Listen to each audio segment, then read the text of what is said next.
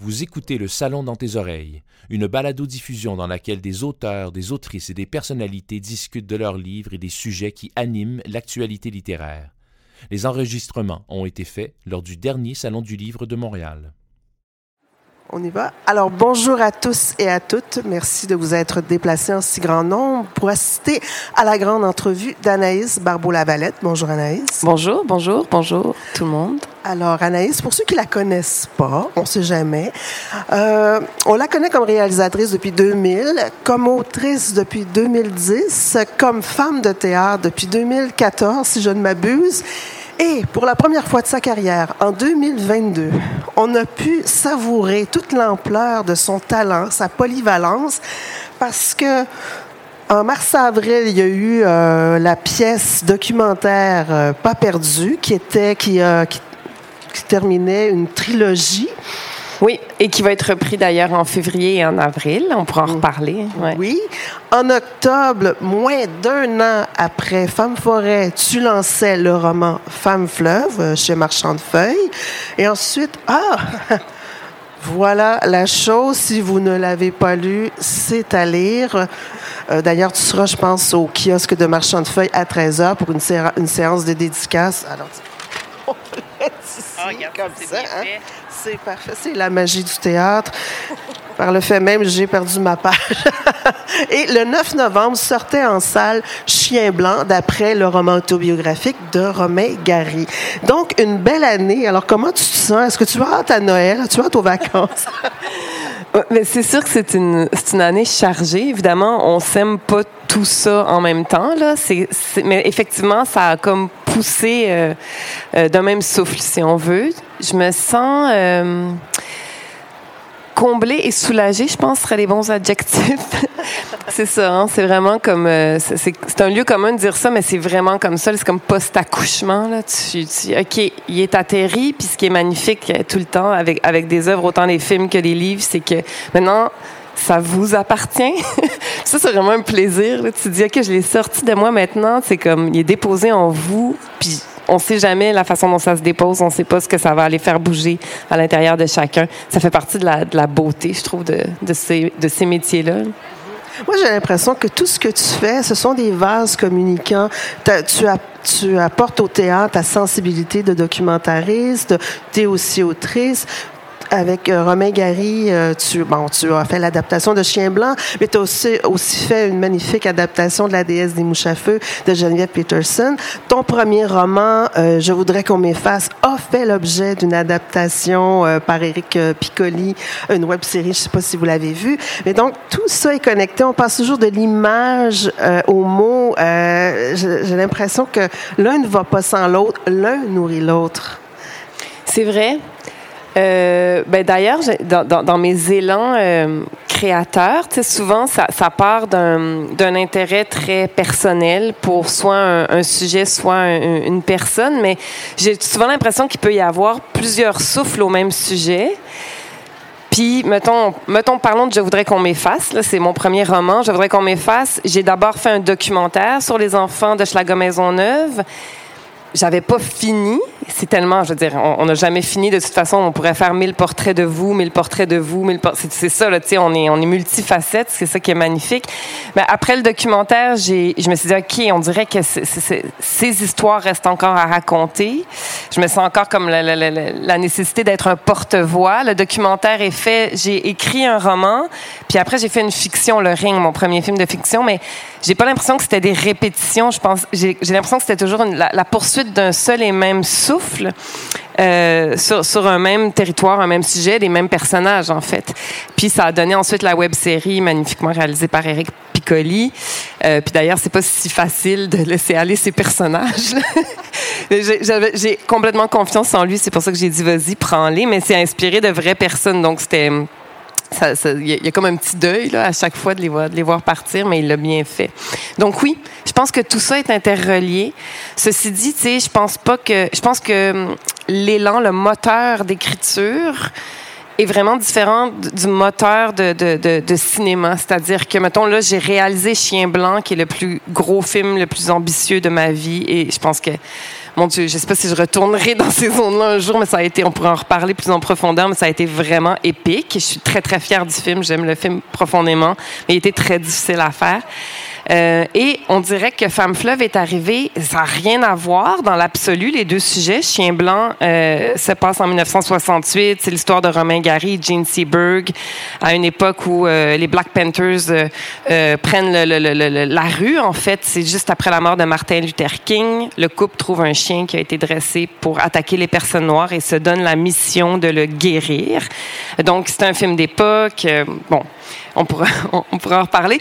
Mais après, donc, le tournage de Chien Blanc, euh, j'ai vraiment eu besoin de, on dirait, de, de, de, me reconnecter à quelque chose de beaucoup plus fragile, de beaucoup plus précis, de beaucoup plus intime en moi. Thématiquement, ça avait rien à voir avec Chien Blanc, mais dans, dans l'élan de création, quelque part, euh, oui, c'est comme si euh, l'acte d'écriture, sans que ce soit thérapeutique, il y avait quelque chose de, de réparateur. Okay, de, après cette immense aventure qu'a été Chien Blanc, où est-ce que je suis moi? Qui suis? Tu sais, je veux dire, fait il y avait vraiment un désir de re, replonger dans, dans, dans, une certaine intériorité. Puis le geste d'écriture favorise ça beaucoup plus que le geste de cinéaste qui qui est, qui est immense. T'sais, en cinéma, tu pars à la guerre. En écriture, tu, tu, tu pars en voyage en solitaire, mettons. Fait que c'est... C'est un, un, regard tourné vers l'intérieur à ça. ce moment-là. Mais là, peut-être que je, que je suis folle, je sais pas, mais moi, j'ai vu Chien Blanc. Je l'ai enfin vu hier. J'ai pris le temps d'aller le voir, de le savourer, de le laisser décanter. Euh, et j'ai eu l'impression que j'y trouvais euh, je ne sais pas comment l'appeler, la trilogie, appelons-la la trilogie des femmes, la femme qui fuit, femme forêt, femme fleuve. J'avais l'impression que j'y retrouvais tous ces trois-là dans ton film. Je retrouvais évidemment ta conscience sociale, ta réflexion sur euh, justement le, le, fait d'être une femme blanche privilégiée, un peu comme euh, la question que se posaient Gene Seberg et Romain Gary lorsqu'ils se sont engagés dans le combat, dans le, les combats civiques. Euh, c'est ça, je veux dire, ta grand-mère a peut-être fréquenté Jean Seberg, l'a peut-être rencontré parce qu'elle aussi, elle s'est impliquée avec les, euh, ben peut-être pas avec les Black Panthers, mais elle était pas loin de tout ça. Et euh, tous tes, tes, inserts, tous tes gros plans de, de, de la nature, de la végétation, d'insectes, je pense, ça me faisait penser à, à Femme Forêt. Et quand je voyais le, je sais pas si vous avez vu le film, le grand Denis Ménochet qui interprète Romain Gary, quand je le voyais contempler le fleuve, je pensais au peintre qui cherche le bleu du fleuve dans Femme Fleuve. J'avais l'impression que c'était vraiment la somme de, plusieurs choses dans ce film-là. Mais c'est magnifique qu'on puisse retrouver ça. Puis je veux dire, je veux dire, on, est fabriqué quand même de, plusieurs éléments. Puis ça, ça me touche qu'on puisse retrouver des, ben en fait, des, toute cette authenticité-là, puis cette sincérité-là dans, dans, Chien Blanc, tu sais, qui est pas fabriqué de mon histoire personnelle, mais c'est sûr pour ceux qui, je l'ai déjà raconté en entrevue, mais je vais quand même le raconter parce que, tu sais, on a l'impression de se répéter, mais c'est pas tout le monde qui lit tout, c'est bien correct. Mais l'histoire est quand même le fun à raconter. Euh, Chien Blanc, donc, qui est écrit par Romain Gary. Euh, Romain Gary est un auteur qui, qui, qui, qui est décédé. Euh, L'ayant droit, donc la personne qui a les droits de Chien Blanc, c'est Diego Gary, qui est le fils de Jean Seberg, qui était une grande actrice, l'égérie de la Nouvelle Vague, tournée avec Truffaut, avec Godard, puis qui est une Américaine. Et euh, Romain Gary, grand auteur, double Goncourt, est alors consul de France aux États-Unis. Il est marié à Jean Seberg. Ils sont installés à Los Angeles. Ils vivent avec Diego Gary, donc, et aujourd'hui, ces deux personnes-là, Jean, euh, Seberg et Romain Gary, sont décédés. Donc, il a fallu que moi, je retrouve Diego Gary parce que c'est lui qui possède les droits de Chien Blanc. Euh, Gallimard, euh, que j'avais rencontré euh, grâce à La femme qui fuit. Ça, c'est toujours drôle parce que bon, La femme qui fuit, c'est sur ma grand-mère que j'ai jamais connue, que j'ai essayé de, retisser un lien à, à, à travers ce livre-là. Quand le livre sort en France, je suis au Salon du livre de Paris. Je toc toc toc à la porte de Gallimard, un peu de quelque part grâce à ma grand-mère. Tu sais, on va quand même prendre ce, lui donner ce cas-là. Euh, puis à, Paris, ils me disent ben euh, oui, nous on serait prêts à vous donner les droits de, Chien Blanc, mais c'est donc Diego Gary, le fils de Romain et Jean, qui a les droits. Et Diego vit en ermite à Barcelone. Il répond pas à ses courriels, il n'y a pas de téléphone. Tu sais, en gros, il me disait euh, bonne chance là. puis encore cette grand-mère. Le livre sort un moment donné à Barcelone, en Espagne, traduit en espagnol. Le titre est beau d'ailleurs. La mujer que huye. C'est beau, hein, en, espagnol. Puis donc, le, livre sort là-bas, puis j'ai l'adresse. Gallimard m'a donné l'adresse de Diego parce que j'avais écrit une lettre sans, sans, obtenir de réponse. Et je vais frapper à la porte de Diego Gary, le fils de Romain et Jean. Et là, une grande porte en bois, tu sais, à l'européenne, qui grince. Puis on dirait c'est le portrait de Romain Gary. C'est vraiment comme l'homme qui m'ouvre la, la, la, porte, c'est comme c'est Romain Gary ressuscité. Fait que vraiment un, un, un, choc, en fait. J'ai quand même réussi à parler. Puis il m'a invité chez lui. On a on a parlé, en fait, pendant un après-midi euh, de plein de choses, de plein, plein de choses, de ses parents, de, de, de, de fait que lui était chargé de faire rayonner cette œuvre-là. Après tout, c'est quand même un gros leg, là. Euh, le travail. C'est une œuvre qui demeure d'actualité. Oui. Comme tu le démontres très bien dans, dans, dans ton film, là, dire, avec les images de Black Lives Matter, de, de George Floyd à la fin.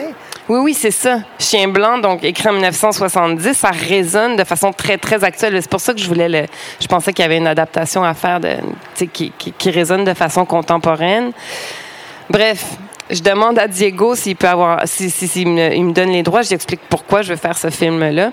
Puis en retissant le fil de nos histoires, on se rend compte que donc, pour revenir à ta question, ma grand-mère, euh, Suzanne Meloche, la femme qui fuit, aurait sans doute côtoyé sa mère, Jean Seberg, euh, qui était donc, elle, très proche des Black Panthers, puis ma grand-mère proche des Freedom Riders, qui étaient deux mouvements euh, afro-américains très connectés, en fait, dans la même, à la même époque. Donc, deux femmes blanches qui vont se mêler à une lutte qui, a priori, n'est pas leur lutte, qui se posent sans doute ces questions-là. Est-ce qu'on a le droit de prendre part à cette lutte-là dont on n'est pas les victimes? Si oui, comment? C'est le questionnement central de Chien Blanc que ma grand-mère a dû se poser à un moment donné, que moi, je me suis posé en faisant Inch'Allah dans les territoires israélo-palestiniens. Il y avait plein de petits fils qui se touchaient. Là. Euh, qui, fait que c'est ça. Chien blanc, même si c'est une œuvre française euh, qui se passe aux États-Unis, je me sens profondément liée à la matière première, au questionnement de, cette œuvre-là. Puis, euh, puis c'est sans doute pour ça que tu vois des résonances très intimes, même avec Femme Forêt, quand tu dis que tu, vois dans Chien blanc, il y a, plein de, de, très gros plans de la nature, alors qu'on est dans une fresque historique et politique, mais moi, elle me touche cette nature-là parce qu'elle elle, est permanente. L'histoire se poursuit, l'histoire se répète, les hommes se déchirent, ça pète partout, ça brûle, on fait les mêmes erreurs. Cette nature-là est témoin témoin calme de tout ça, tu sais, et elle restera là, tu sais. Il y a une scène très difficile, un plan d'une pendaison qui est filmé de, de loin, avec une certaine pudeur. Ouais. Euh, oui, je comprends que tu as des frissons, mais j'ai encore de la misère à, la nommer. Puis autour, ça se passe dans. On a tourné ici, mais ça se passe dans un bayou. Puis il y a des gros plans de, d'écorce d'arbres, de, de, de, de, grenouilles dans, l'eau. Puis c'est comme si ça crée une espèce de. Ça pacifie rien. Ça crée une espèce de d'équilibre tragique entre la sauvagerie de l'homme et, l'espèce de, de, de, de ouais, la beauté de la nature, moi, ça me faisait penser à la phrase de ta mère. C'est toi qui l'as fait, la beauté. Fait que mm. malgré toute l'horreur ambiante, tu arrives encore à, montrer, à nommer la beauté c'est qu'elle est là, en fait. C'est notre œil qui, à un moment donné, se... arrête d'être aiguisé pour l'accueillir, mais elle est tout le temps là. C'est juste que, c'est ça, notre muscle pour la, pour la voir euh, est fatigué, je pense, des fois. Moi, je voudrais qu'on reste un peu dans, Chien Blanc, mais peut-être aussi parler de. Ben de je, voudrais qu'on m'efface et de la déesse. C'est ton regard sur l'adaptation littéraire, d'avoir été adaptée et adaptante, si on peut dire. Est-ce que ça a changé justement ton regard? Parce que tu as été des deux côtés l'adaptation. J'imagine que ça, ça, ça a changé quelque chose. Euh, oui, ben donc, euh, oui, je voudrais qu'on m'efface a été adapté à la télé. Puis moi, j'ai adapté La déesse des mouches à feu et j'ai adapté euh, Chien blanc.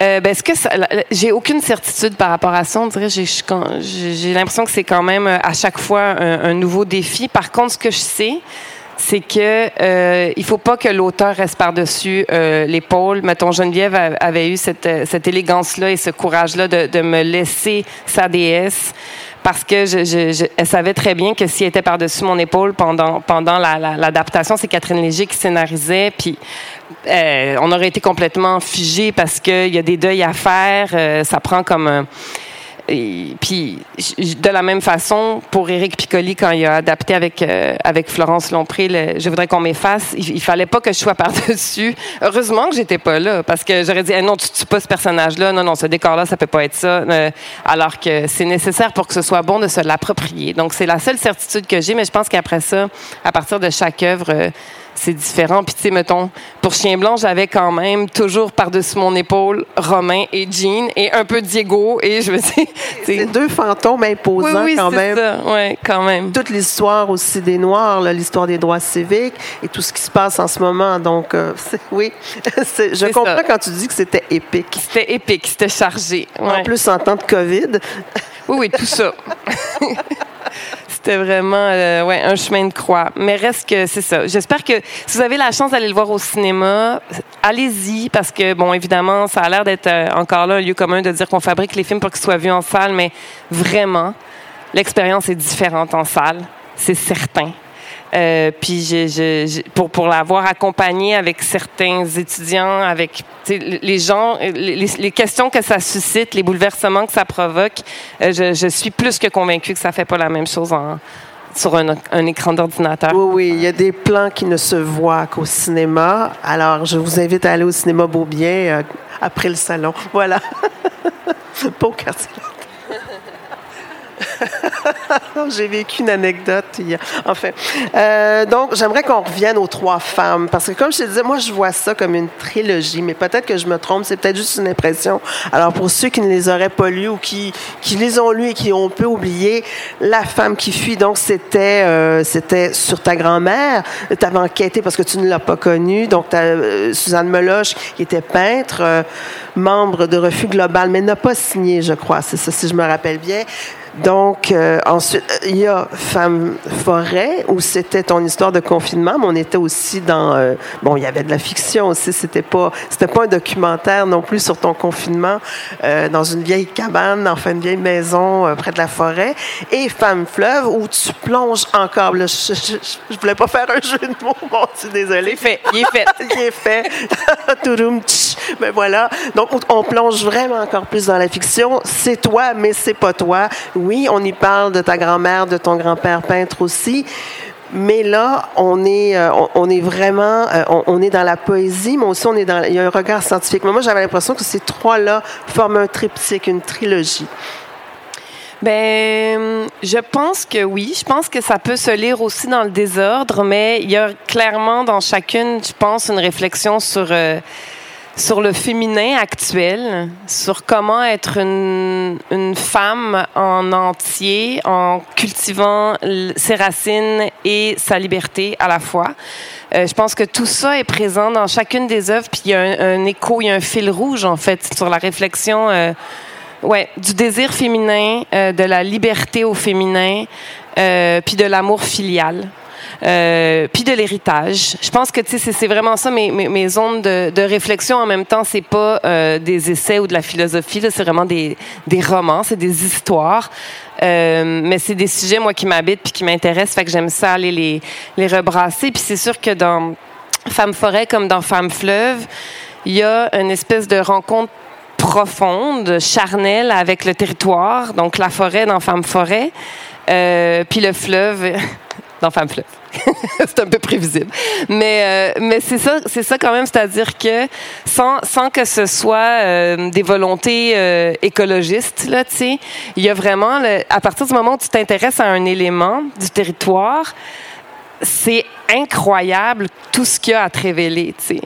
Donc, Femme fleuve, c'est une histoire d'amour, c'est l'histoire d'une rencontre foudroyante, tu sais, comme on en a rarement dans la vie, mais qui fait que euh, la narratrice rencontre une personne qui, dont elle, pour, pourra pas se, se, défaire.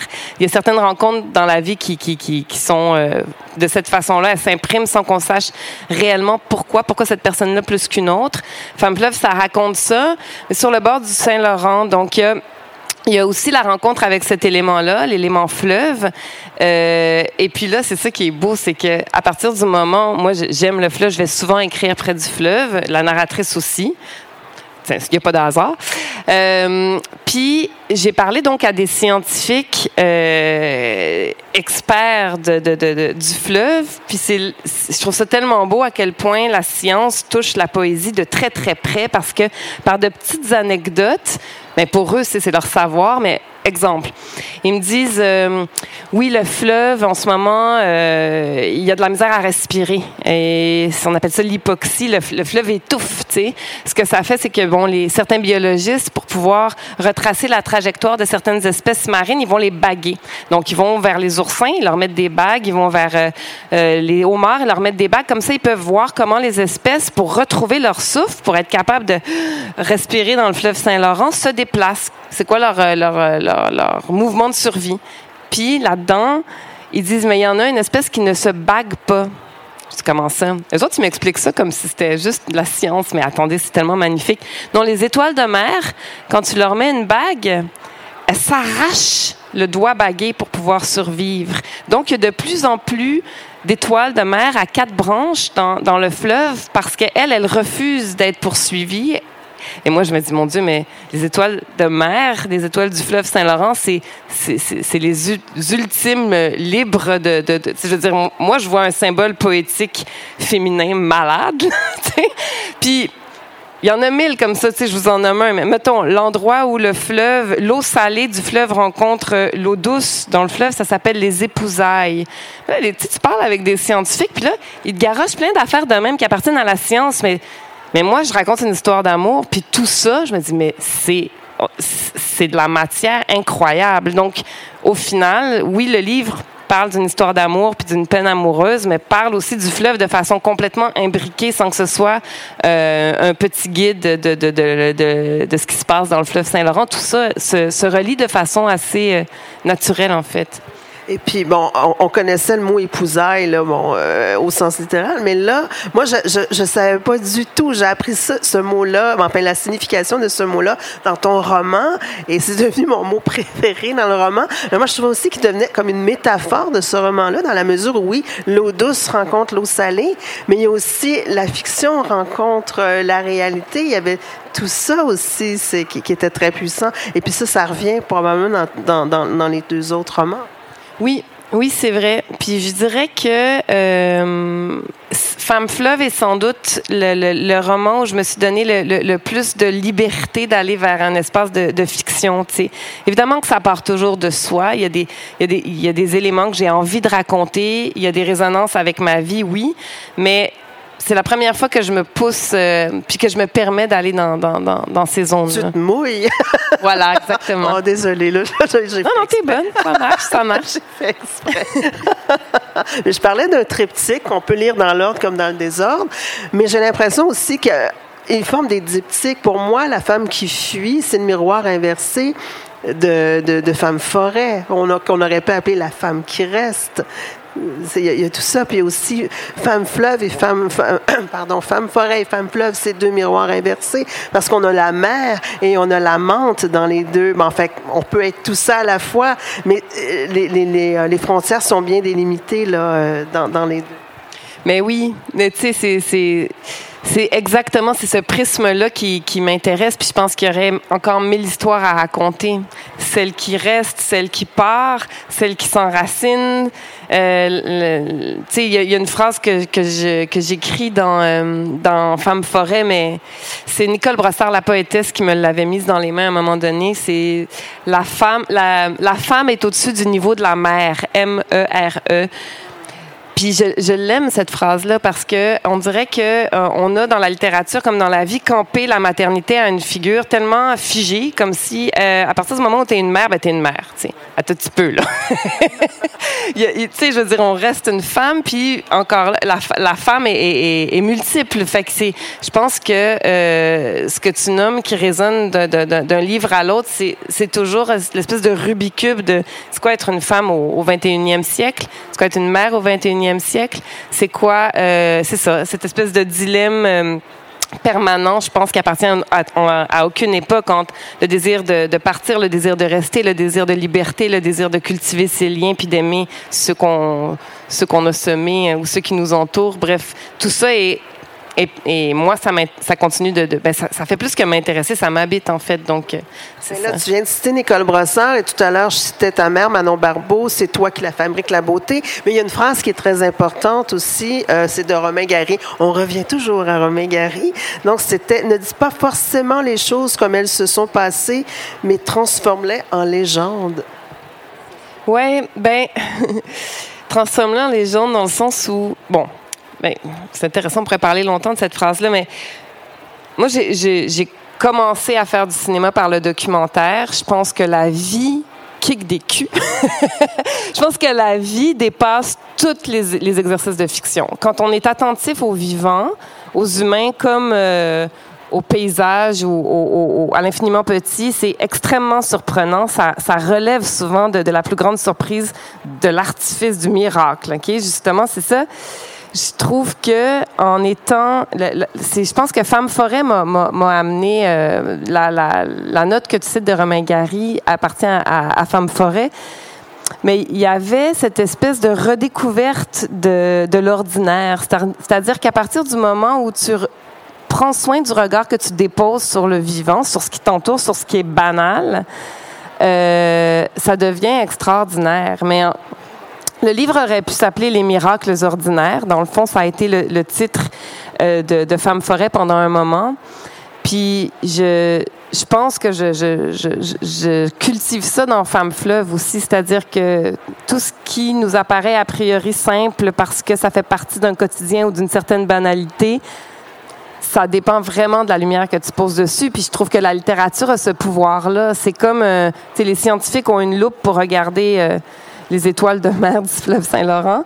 Ben nous, les, les, les auteurs, on, on, a une loupe, je trouve, pour, pour illuminer certains éléments du, du, de la vie du vivant, du quotidien. Fait en choisissant bien les mots, je trouve que c'est un grand pouvoir, en fait. Puis c'est extraordinaire de, de quand on réussit pas toujours à faire ça, mais moi j'aime j'aime ça, essayer de faire ça, d'essayer de, trouver les bons mots pour qu'ils servent de, de loupe pour éclairer un, un élément du de l'ordinaire, puis que tout à coup ils deviennent par cette loupe là moins ordinaire en fait.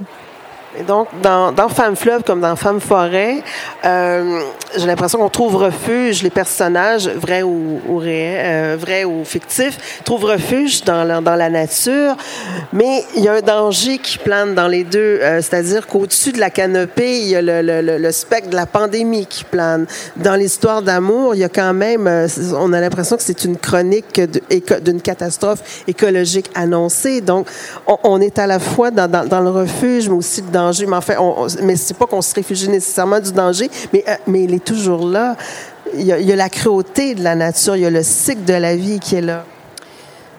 Ben, je sais pas si c'est le danger, mais c'est parce que je trouve que, souvent on, se met en scène dans la, en tout cas on, raconte la nature, puis je pense que c'est même ce mot-là, il, est, rendu plate, la nature, un peu, il veut plus rien dire. Fait que c'est plus de... Hum, tu sais, ce qu'il y a dans Femme Forêt puis dans Femme Fleuve, c'est la présence de la mort, de la blessure, euh, de la perte. Puis je trouve pas que c'est des. Je le nommerais pas comme un danger parce que je trouve que ça fait partie de la, du vivant, ça fait partie du, du vrai, en fait. Puis oui, euh, dans Femme Forêt, la mort est omniprésente, mais je pense que c'est une conscience de, de la mort qui est saine. Quand on était, nous, euh, en, donc isolés dans cette maison-là, à la campagne, on était neuf, pour ceux qui, qui l'ont qui l'ont pas lu, on était neuf, un, peu empilés les uns sur les autres, dans une maison au fond du bois. Euh, puis oui, on a assisté à des choses incroyables reliées à la nature. Donc, euh, autant de, de, le bourgeonnement, puis les enfants ont appris tout le nom des arbres, puis euh, mais à travers tout ça, il y a un voisin qui est mort avalé par son tracteur, euh, il y a un notre autre voisin qui a été emporté par telle autre maladie, donc c'est c'est juste que tout à coup, tu prends conscience que la mort fait partie de la vie. Fait que dans les livres, oui, c'est là. Dans Femme Fleuve aussi, c'est là. La, la, la, douleur reliée à la, à perte de quelqu'un qu'on aime. Euh, puis effectivement, le, l'île sur laquelle les, deux amoureux se rencontrent, elle finit par être avalée par l'eau. Euh, mais j'aurais pas qualifié ça de danger. C'est comme si je trouve qu'on on, a, un, on a un regard. Euh, c'est comme si on se protège de certains éléments qui peuvent nous paraître dangereux, mais je pense que c'est pas, c'est pas euh, et la mort et euh, ce qui écorche plus dans le vivant devrait être faire partie du portrait qu'on s'en fait en fait. Je trouve que euh, il faut pas avoir peur de la brutalité ni de la laideur. Puis je pense que quand on les quand on les regarde, quand on les invite, quand on les check dans le fond des yeux, ça fait juste rendre la vie plus, plus riche puis moins lisse, en fait. Fait que c'est ça. Je pense que c'est pour ça que c'est présent dans ces, dans ces livres-là. C'est comme si je, je veux pas ni moi m'épargner, ni épargner le, le, lecteur. Puis je pense pas que ça fait peur. Je pense que ça fait juste te rappeler à quel point tu es chanceux d'être vivant. Et dans les trois livres, euh, ce que tu décortiques vraiment, c'est le lien. Euh, on trouve, on est ancré dans le présent, euh, le passé familial, mais même on remonte à la mémoire ancestrale. Puis moi, je pense que je, ne sais plus si c'était pour femme forêt. Je, pense que c'est pour femme forêt que je t'avais dit ça. J'avais l'impression que c'était comme un tronc d'arbre. On voyait tout. Tout, tout plutôt qu'un arbre généalogique, moi je voyais le tronc vraiment avec toutes les, tous les âges. Mais c'est drôle parce que, tu sais, j'ai l'impression, mettons, si quelqu'un n'avait pas lu aucun des livres, on a l'impression que euh, c'est un peu, effectivement, une, une je vois ton tronc coupé comme un disque qui tourne puis qui saute, là. Mais tu sais, il, y, a cette, euh, je pense qu'on on, est construit sur notre histoire puis c'est ce que je, je, je, dis dans La femme qui fuit. Donc, je pense que oui, il y a rien pour rien, c'est-à-dire que chaque, dans chaque livre, je, réfléchis à ce que, comment on se construit, après un départ. Qu'est-ce que moi, celle qui reste, comment je, comment j'aime, comment je reste? Je trouve que c'est ça. C'est les réflexions sur les racines puis l'héritage effectivement est, présent dans dans les trois livres. Puis c'est ce qui nous fabrique. On a un rapport particulier à la mémoire, je trouve ici au Québec. C'est on a la, on le sait pour l'histoire, on a comme la mémoire un peu euh, rétrécie, un peu courte. de mémoire. On a des beaux trous de mémoire, puis on dirait qu'on on, on, on, la commence là, puis je, je sais pas, j'ai l'impression qu'il y a la même... Euh, la même euh, perspective par rapport à notre mémoire familiale, tu sais. Alors qu'on est vraiment construit là-dessus. Là. Qui ici est capable de remonter après son arrière-grand-père, mettons, ou arrière-grand-mère? Bravo. C'est rare. En tout cas, moi, je le pouvais. même ma grand-mère, bon, là, c'était particulier, elle n'était pas là, mais il y, avait de la job à faire là, pour retricoter les petits fils. Pourtant, c'est pas loin. Hein, c'est pas loin de nous. je pense que dans certaines cultures, ces petits fils-là sont beaucoup mieux entretenus. Puis ça veut pas dire que, je veux dire, c'est pas une tragédie, mais je pense que ça éclaire beaucoup d'aspects de, notre personne de, de recoudre, de retricoter ces petits fils-là. là et euh, dans Femme Fleuve, on, on, le disait tout à l'heure, bon, c'est, euh, elle prend congé de son mari et de sa fille. Elle rencontre ce peintre qui lui cherche la, couleur bleue du fleuve. Il y aura une passion amoureuse. Euh, mais qu'est-ce que j'allais dire là-dessus? Mais donc, c'est une désirante. Moi, c'est le mot que tu disais. Je trouve que c'est un très beau mot, une désirante. Mais cette désirante était déjà présente dans la femme qui fuit, parce que la femme qui fuit, c'est une revendication aussi du désir au féminin qui est déjà là et qui se, qui, qui continue, que tu continues d'explorer dans Femme forêt. Mais moi, ce qui m'étonne, c'est qu'en 2022, ce désir au féminin choque encore, comme si c'était tabou, comme s'il fallait être bien sage, et puis si on est maman, ben, on fait des muffins et tout ça, là. Ben, on peut être désirante puis faire des muffins. Là. Tout à fait. Moi, c'est ce que je fais, vous savez. Euh, oui, ben écoute, moi, ça, remonte à la femme qui fuit. C'est drôle parce que c'était donc euh, ma grand-mère. Puis euh, pour me rapprocher de cette euh, de cette humaine-là que j'ai pas connue, pas côtoyée, j'ai fait donc une grosse recherche sur sa trajectoire de vie, les gens qu'elle avait côtoyés, les, les, amis, les tableaux, la poésie. Euh, et donc j'ai su qu'elle avait aimé beaucoup d'hommes. Puis moi, pour, pour l'incarner, pour l'écrire, tu sais, le roman est au-dessus, il, fallait que je sache qui elle est. Donc oui, je l'ai imaginé danser, je l'ai imaginé manger, j'ai imaginé son odeur, mais oui, il fallait que je l'imagine. Comment elle aime, cette femme-là? Ça faisait partie de, ce qui devait l'humaniser. Moi, je voulais l'humaniser. Donc, puis rapidement, on m'a euh, vraiment questionné de façon euh, un peu perturbée sur ces scènes-là. Euh, il n'y avait pourtant rien de choquant. Non, non. C'était de la sensualité. C'était très, très beau comment c'était Oui, c'était... c'était humain, c'était avec des défauts, c'était avec du désir, c'était de la sensualité, de la curiosité des rencontres. J'avais l'impression d'être proche de peut-être comment, en tout cas, de me rapprocher d'elle en écrivant ces scènes-là. Euh, puis les gens n'étaient pas nécessairement choqués. Par contre, ils étaient euh, un peu dérangés. Mais, joliment dérangés, c'est-à-dire ils étaient contents de l'avoir lu, mais euh, oui, surpris que ça puisse exister, comment ça se fait que tu as écrit ça? Puis ça venait beaucoup des jeunes parce que je pense que les moins jeunes étaient trop gênés pour me le demander, mais dans les écoles, ils pointaient ces scènes-là. Puis euh, dans, euh, ben, j'allais dire dans Désirante parce que Femme Fleuve a failli s'appeler Désirante parce que c'est vraiment, euh, je dirais, un statement de départ. Euh, puis je, je, je l'écris dans le livre, tu sais, j'ai appris euh, très tôt à être désirée, mais très tard à être désirante. C'est comme si ça, ça, devient à un certain moment une, posture, un statement, un apprentissage. À un certain moment, j'ai le droit, moi aussi, d'être celle qui désire et de pas juste être en train d'attendre le désir de l'autre. Puis, à partir de là, tu tires une espèce de fil dans la littérature, puis effectivement, ça a très peu été écrit. Les femmes qui désirent, c'est soit des, des, des, femmes de mauvaise vie, rapidement là, tu sais, dans la, soit, soit, la prostituée, soit la dévergondée, euh, puis encore plus si c'est une mère. Donc là, elle fait ses muffins, puis elle désire. Et là là. Fait que euh, c'est super intéressant à rechercher, tu sais, comment on l'écrit, comment on l'assume. Euh, comment c'est incarné aujourd'hui, comment ça se fait que c'est tabou? C'est quand même étonnant parce qu'il n'y a plus grand-chose de tabou, mais je le vois encore là. À, puis il n'y a rien de, de, de même d'érotique, de pornographique, clairement pas, même d'érotique dans Femme Fleuve, c'est très, euh, c'est dans la sensualité puis dans la curiosité, mais c'est pas choquant. Donc, euh, je trouve ça, euh, ben, en fait, ça m'intéresse beaucoup d'aller recueillir la façon dont les, dont les gens le, reçoivent ou le vivent ou qu'est-ce que ça peut susciter comme, comme, comme discussion. Je pense qu'on est quand même plus que rendu là au Québec, de parler de cette posture féminine qui fait partie de, de, d'une humanité. Là. Ben oui, tu, tu, tu, nous sommes des désirantes. Là, ça va peut-être déranger du monde, mais ainsi soit-il. En tout cas, celles qui ne le sont pas, je vous encourage à le devenir.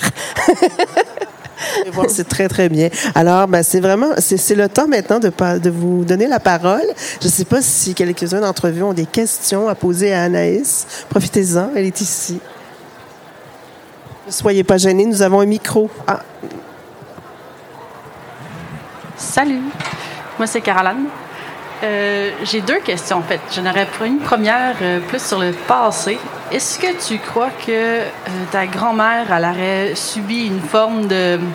C'est pas du racisme, mais une forme de rejet parce qu'elle n'était pas québécoise? Donc, oui, elle était avec un groupe de, de Québécois artistes, puis elle aussi, c'était une artiste aussi française, mais ontarienne. Est-ce que ça.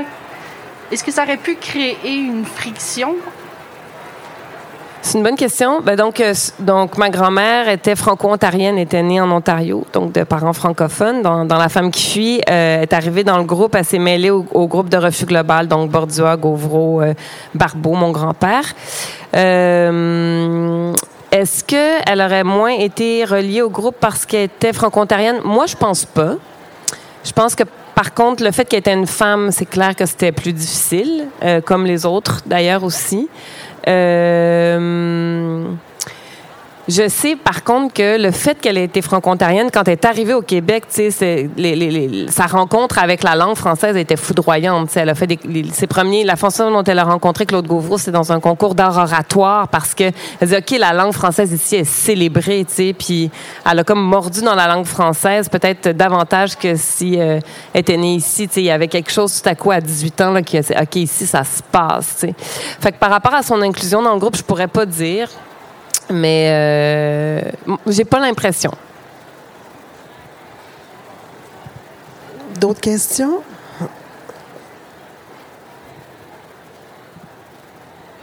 Est-ce que Diego Gary a vu votre film? Pas encore. Pas encore? Mais ben, en fait, il, il sort pas vraiment de chez lui. Il est vraiment comme euh, c'est un homme blessé. Hein? Tu sais, c'est Romain et Jean se sont suicidés à un an d'intervalle. C'est Diego qui a comme accompagné euh, ben, ces tragédies-là. Justement, j'ai dans la tête une photo de lui dans Paris Match qui suit le corbillard de son père, qui est un jeune adolescent. Oui. je me, j'étais inquiète pour lui de la vie qu'il aurait avec l'héritage sur les épaules qu'il avait. Mm. Puis il a écrit un livre justement sur ce qu'il a vécu qui m'a beaucoup bouleversé. Puis je me demandais aujourd'hui, est-ce qu'il va mieux ou est-ce qu'il... Ben, moi, je dirais qu'il est, encore fragile. Nous, on enfin, suite à cette rencontre-là, on s'est écrit des lettres. On a comme une correspondance euh, épistolaire, comme dans le temps. C'est beau. Euh, mais moi, ce que j'aimerais faire, c'est d'aller là-bas, le regarder avec lui, en fait. tu sais. Dans le livre Chien blanc, Romain, euh, Romain Gary a écrit très peu. Diego, il y a comme deux lignes. tu sais, Il est peu présent, Diego, alors qu'il était là. C'est une histoire vraie, Chien blanc. hein. Diego se rappelle d'avoir accueilli le chien chez lui, puis tout ça. Mais dans le film, il est plus présent que dans le livre, justement parce qu'après l'avoir rencontré, il m'a tellement touché. Puis de camper l'enfance au milieu de toute cette histoire-là, tu te dis aussi qu'est-ce qui va rester semé dans cet enfant-là qui assiste à, tout ça? Donc, euh, c'est ça. Le, petit Diego est plus présent dans, le film, puis je- j'espère vraiment pouvoir aller lui présenter euh, le film. On a le temps pour d'autres questions. Une ou deux questions, peut-être?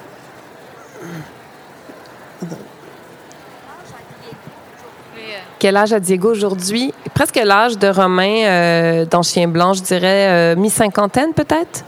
Ouais.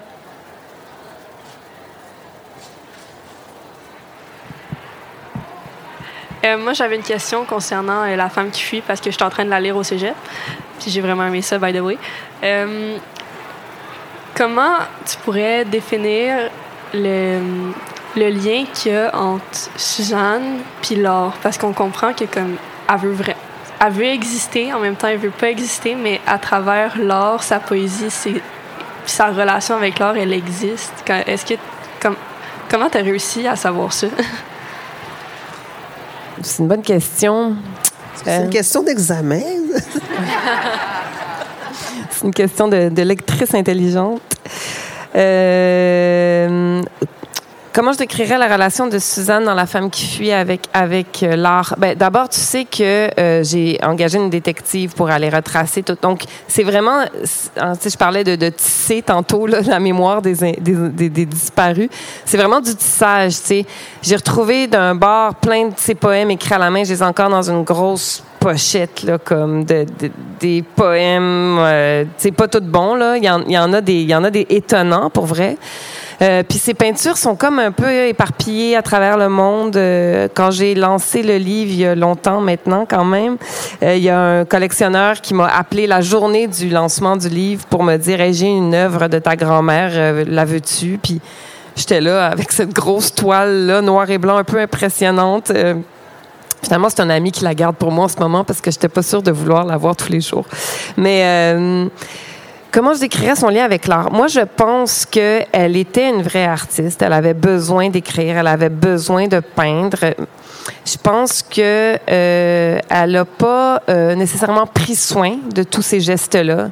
Tu sais, elle avait été porter toute sa poésie à Bordua, puis les aurores fulminantes qui ont été publiées des années après, ça a été retrouvé dans un de ses tiroirs.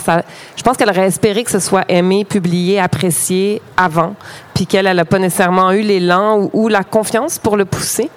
Euh, elle n'avait pas d'espace non plus beaucoup, tu sais. Je veux dire, c'était comme beaucoup de personnes à ce moment-là, c'était plus les hommes qui avaient de l'espace. Donc, euh, puis je pense qu'en partant, pour vrai, ma perception, c'est quand elle est partie, euh, peut-être qu'elle avait espoir de s'accomplir davantage comme artiste, mais je pense qu'elle s'est jamais vraiment remis de cette rupture-là. tu sais. Je pense que euh, elle, a toute sa vie après essayé de retrouver une espèce d'équilibre et de bonheur qu'elle n'a pas, d'après moi, c'est des suppositions, hein, réussi à trouver. Il nous reste une minute, très, très rapidement. Euh, après Chien Blanc, comment est-ce que, euh, est-ce que vous êtes plus en paix sur le fait de prendre part à une lutte qui n'est pas la vôtre aujourd'hui? Est-ce que c'est plus... Comment vous vous sentez par rapport à ça? Parce que c'est dérangeant de prendre part à une lutte qui n'est pas la nôtre. Oui. Alors, Après Chien Blanc, Après comment Chien je me Blanc, sens? oui. euh, ben, en fait, c'est-à-dire que c'est intéressant. Je, ils m'ont dû répondre à ça en une minute. On va essayer. Euh, comment je me sens donc après avoir fait Chien Blanc pour, de, par rapport à la posture de prendre part à une lutte qui n'est pas a priori la nôtre? C'est la question que pose Chien Blanc que les deux personnages euh, essaient de se démener comment prendre part à la lutte euh, antiraciste qui n'est pas leur lutte, dont ils sont pas les victimes. Moi, je pense que ma réponse à moi est surtout ne pas de, de ne pas se désengager, euh, mais de bien se questionner sur la façon de le faire. J'ai fabriqué Chien Blanc euh, en, ayant tout le temps ça en tête, avec des consultants afrodescendants, Marise Le Gagnard, Will Prosper, qui ont accompagné de très près toutes les étapes, puis en ayant dans le film euh, des artisans, des stagiaires afrodescendants dans toutes les, sphères du métier, donc autant au costume qu'aux accessoires qu'au décor. Donc, dans la fabrication, tu vois, je l'ai pas fait comme je l'aurais fait il y a dix ans. C'est-à-dire qu'on était, puis c'était fragilisant pour moi parce qu'il y a plein d'affaires que eux me pointaient parce que je suis blanche et avec raison, j'avais plein d'angles morts, des affaires que je pouvais pas savoir, que j'aurais pas pu deviner. Grâce à eux, ils me disaient, hey, attention, si tu fais ça, ça veut dire, ah oui, ok. Donc, c'est pas de, de lisser ou d'aplanir ou de rendre plus moral euh, le récit ou les propos, mais dans la façon de le faire, d'accepter d'être confronté, d'accepter d'être vulnérabilisé, parce que je pense que c'est vraiment notre tour, puis, puis d'accueillir ces, ces, ces questionnements-là, sans moraliser, sans lisser, mais juste d'essayer de, de fabriquer ça d'un souffle commun c'est possible. C'est difficile, c'est plus difficile, mais c'est possible. Donc, dans la fabrique, c'est un peu comme ça. Je pense que maintenant, on, serait rendu à essayer de le faire. Fragilisant pour les deux côtés. Là. Pour eux aussi, c'était difficile. Mais on est, super fiers de ce, que, ça a fait, finalement. Merci. Alors, c'est tout le temps qu'on a. Je vous rappelle qu'Anaïs sera en dédicace au euh, kiosque 413, marchand de feuilles, à 13h. Et à 15h, elle sera l'invitée de Catherine Perrin à l'émission Feu vert euh, au euh, studio de Radio-Canada. Donc, c'est ici. Alors, merci beaucoup, Anaïs. C'est toujours un plaisir de parler avec toi. Et merci à vous d'être venu en si grand Merci.